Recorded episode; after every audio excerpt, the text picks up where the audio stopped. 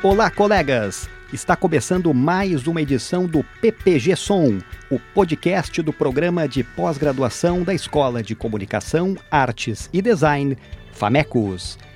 Neste episódio, vamos repercutir a aula inaugural, o Ministério da Verdade e as Fake News, Fact-Checking, Imprensa e Mídias Sociais no Brasil. O evento foi realizado na PUC no dia 26 de setembro e ministrado pelo professor Afonso Albuquerque, da Universidade Federal Fluminense. Para quem não pôde estar presente, ele faz agora considerações sobre as suas pesquisas. A experiência de falar da própria pesquisa é sempre curiosa e um pouco é, uma das experiências mais difíceis que a gente tem, porque a gente nunca sabe o que, que a gente faz que de fato é interessante para os outros. Então, de alguma forma, o meu esforço aqui foi tentar falar de algo que pudesse ter relevância para os outros. E, e, eu acho que talvez o ponto mais importante, para além do conteúdo daquilo que eu é, escrevo e pesquiso e que foi, foram os tópicos da leitura dos alunos, é, digamos, a razão pela qual eu me proponho a fazer isso. Né? E essa razão tem a ver com o lugar da universidade no mundo e o lugar da universidade brasileira no universo universitário. Para Albuquerque, é necessário que os pesquisadores brasileiros mudem a sua relação com os teóricos estrangeiros.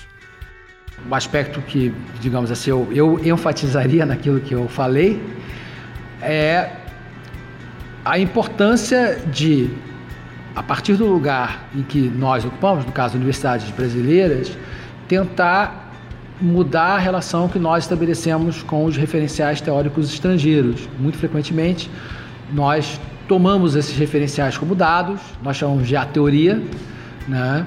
É, a teoria primária, nós podemos até a, a, a reconhecer teoria brasileira, mas nós dificilmente entendemos que o lugar da teoria brasileira é o lugar de contestar a teoria primária. E aí, no caso, eu fiz isso em dois textos. É, o primeiro deles é o Media Politics, é um texto que, de alguma forma, tenta contestar a universalidade do conceito de paralelismo político, né, que é um conceito que é usado como uma categoria universal, enfim, a qual se pode julgar a presença ou não numa sociedade, tem ou não, tem mais, tem menos. Né? E o argumento do texto foi isso, na verdade, é um, reflete uma experiência muito típica. Né? E, e julgar a partir desse modelo, desse conceito, significa perder outras coisas que estão fora do campo dessa experiência, fora do campo ocidental. Então, esse foi o primeiro texto. Em relação ao segundo texto, que é o Protecting Democracy, a mesma intuição vem como maneira de pensar a realidade brasileira. Então, o argumento é que nós introjetamos maneiras de pensar sobre o nosso próprio país que vem de fora. E quando nós fazemos isso, nós estamos abrindo mão, de certa forma, até da própria soberania, né, daquilo que diz respeito ao processo de tomada de decisões. Nós esperamos que alguém de fora nos diga o que fazer né? E, e, e, isso tem acontecido muito em relação ao campo da democracia. Nós olhamos para a, a teoria né? e tentamos adequar o nosso país à teoria estrangeira. Isso é um clássico, acho, da literatura nacional. Então, o, o esforço do trabalho foi tentar mostrar de que mostrar que a, a, a, a teoria sobre o papel da imprensa na democracia é uma teoria forjada a partir de expectativas que não são as nossas e que, e, portanto, não podem ser usadas como base para entender o que se passa no Brasil, enfim, se passou no Brasil nos últimos anos, né, e que se passa no Brasil hoje. Né, é, e que, de alguma forma, para ente entender o que se passa no Brasil hoje, nós temos que pensar o nosso lugar periférico de consumidor de teorias, que isso se aplica não apenas no campo da teoria, mas também da prática. Né? Porque teorias estrangeiras não é, se aplicam ao país como um todo, mas elas favorecem interpretações de determinados agentes em detrimento de outros. Então, por exemplo, a teoria da imprensa como, é, é, digamos assim, fiador maior da democracia, legitima a imprensa, sempre. A imprensa sempre está certa. E se você se opõe à maneira como a imprensa está atuando em determinado momento, você deve ser um autoritário. O professor questiona a questão das fake news, o discurso da verdade e as agências de fact-checking que atualmente têm gerado debates sobre notícias. Eu sou professor há 27 anos e ao longo desses 27 anos eu acompanhei pessoas aprendendo a pensar o lugar do jornalismo como construção de realidade, portanto, a possibilidade de que diferentes construções de realidade aconteçam no processo da notícia, né? É, de entender que o jornalismo implica em uma série de mediações, interesses, técnicas, cultura, né? e que a ideia da verdade, como ideia fundamental, é uma ideia ingênua. Né? Então, assim, o conceito de fake news ele atualiza uma concepção de verdade, falsidade, que é absolutamente remota. Porque quando se fala em fake news, se fala em true news. Quer dizer, se existe a notícia falsa, é porque existe a notícia verdadeira. Né? O discurso do fake news é um discurso sobre verdade. Então, de alguma forma, é, aqui se refere, esse discurso objetivo é um pouco discutir isso, o que está por trás desse discurso. Então, de alguma forma, o discurso do fake news é muito impressionante o fato desse discurso ter surgido e se transformado num discurso hegemônico num, intervalo de tempo muito pequeno. Não é um intervalo sensato do ponto de vista da produção de conhecimento. Quer dizer, que alguém acredite nisso no intervalo curto é sensato. Que aquilo se torne uma credo oficial do campo acadêmico, a ponto de se transformar boa parte das discussões, é algo duvidoso. Né? Mas mais do que isso, é, a ideia de que o discurso do fake news se presta a um discurso fundamentalmente antidemocrático, porque ao definir a verdade, portanto, a falsidade, você cria um discurso do único. Aquilo que escapa ao fake aquilo que é definido como fake news. Né? A possibilidade de definir o fake news é a possibilidade de desqualificar discursos políticos.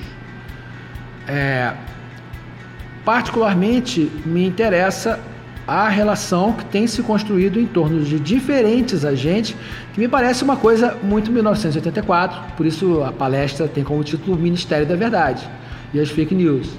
É, porque não apenas esses agentes estão falando em fake news, mas estão eventualmente produzindo sanções a sujeitos sociais a partir desse discurso.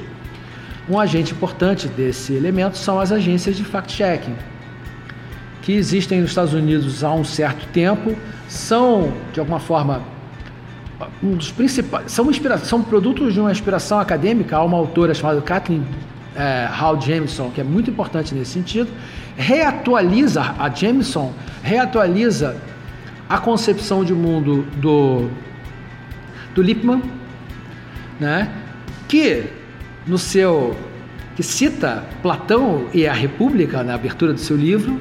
Né? Então tem uma visão de fato efetivamente platônica, de verdade versus falsidade, e essa visão não é uma visão democrática. A visão, toda vez que há verdade, não há espaço para controvérsia, onde não há espaço para controvérsia, não existe democracia.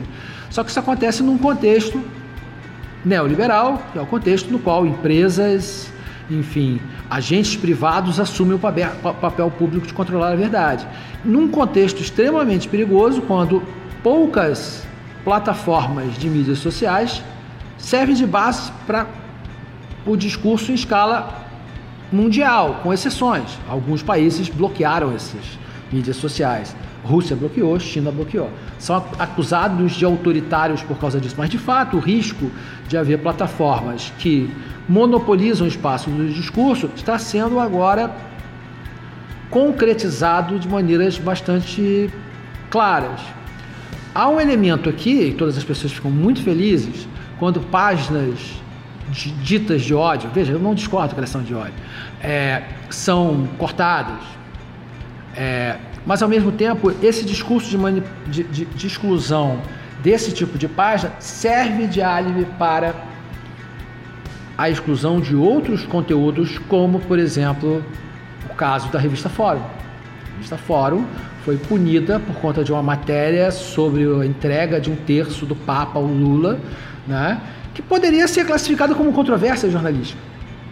Ela certamente é menos controversa do que muitas coisas que apareceram no noticiário tradicional, mas jamais as agências de fact-check checarão notícia de imprensa tradicional. Então, o que você tem de alguma forma é, num contexto em que a imprensa está sofrendo de uma desvalorização, um ataque à sua legitimidade, está perdendo a condição de se fazer é, acreditar, né? você tem essa questão sendo transferida para um campo de um agente certificador, que são as agências, que ganham o poder de polícia do Facebook e que de alguma forma também ganham o poder de polícia quase da polícia quando se associam com associações como o judiciário. Né? Então, de alguma forma, é, o, o, o, o que me interessa discutir é o quanto há um ataque à democracia que está em andamento em torno do poder de definir certas coisas como verdade, como não, e de punir as pessoas. Isso é o clássico do autoritarismo. Hoje apresentado, como todo autoritarismo, como defesa da democracia. Afonso explica que a imprensa está mudando e é cada vez mais necessário a junção do fazer jornalístico com a cidadania. É assim, quando a gente fala em imprensa, a gente fala em um modelo de jornalismo. Né? A gente, acho que as pessoas têm pouca imaginação social para entender que modelos existem e deixaram de existir. As coisas mudam, as instituições mudam historicamente e nós raramente estamos dispostos a acompanhar isso. Então, quando a gente pensa em jornalismo, nós temos diferentes coisas. E eu acho que a universidade deveria dar conta delas. Primeiro, o modelo da grande imprensa é um modelo que se baseia em um conjunto de tecnologias e situações que não é mais sustentável. Então, todo o aprendizado de jornalismo em torno de lead, informação, isso não é o que vem de jornal. Não é, enfim, se nós olharmos, pensando no trabalho da Camila, me orientando que trabalhou com a, com a, com a Gazeta, a estratégia da Gazeta é caça-clique. O que quer que você botar que te der cliques o suficiente, hoje é jornalismo. Claramente não é o modelo de jornalismo da teoria, mas é o modelo de jornalismo da prática. Hoje, a imprensa, ela, a, a, a, a distância entre profissional jornalista e mercado foi, falo, a, barreira se transformou numa cortina entre o marketing e, e a redação. Né? Então, é, é, são, mas assim, isso não é o jornalismo.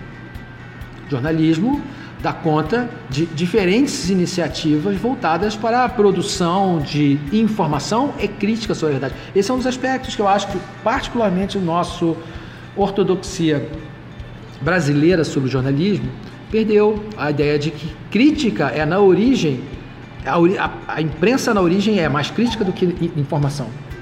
Né? E, e, bom, por outro lado, nós vemos iniciativas. Então, eu acho que o, o jornalismo hoje existem muitas iniciativas interessantes que dão conta de saídas nesse sentido. Concretamente, por exemplo, Nexo. Nexo é um veículo jornalístico que produz material de boa qualidade, análises interessantes e não quero fazer propaganda para eles não, tá? Mas é um exemplo. Congresso em Foco é um jornalismo especializado, dá conta de, de, de, de produção de conteúdo é, dentro no qual a competência profissional está sendo produzida. Os veículos da blogosfera progressista, você pode concordar com eles, pode discordar deles, mas eles produzem diversidade de perspectivas.